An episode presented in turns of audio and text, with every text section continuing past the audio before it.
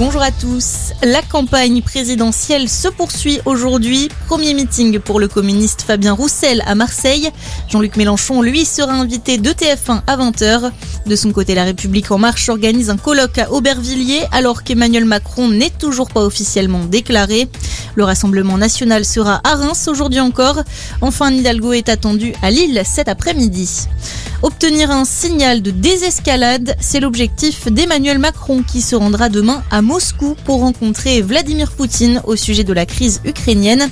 À la veille de son départ en Russie, le président français s'est exprimé dans le JDD.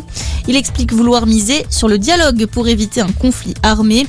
Le chef de l'État se rendra ensuite mardi à Kiev pour s'entretenir avec son homologue ukrainien.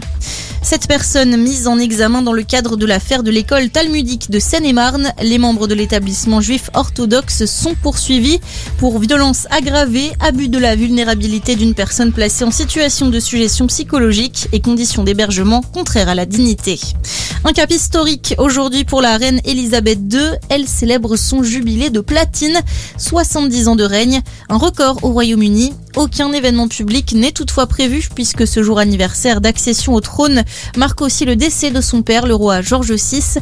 Les festivités officielles auront lieu en juin prochain. Au Maroc, le petit Ryan n'a pas survécu. Les opérations de secours se sont achevées hier après des jours de recherche sans relâche. Elles sont malheureusement arrivées trop tard. On le rappelle, le garçon de 5 ans était tombé dans un puits mardi dernier. Un drame qui a suscité beaucoup d'émotions sur place où des milliers de personnes étaient venues assister au sauvetage, mais aussi sur les réseaux sociaux l'opération périlleuse était très suivie.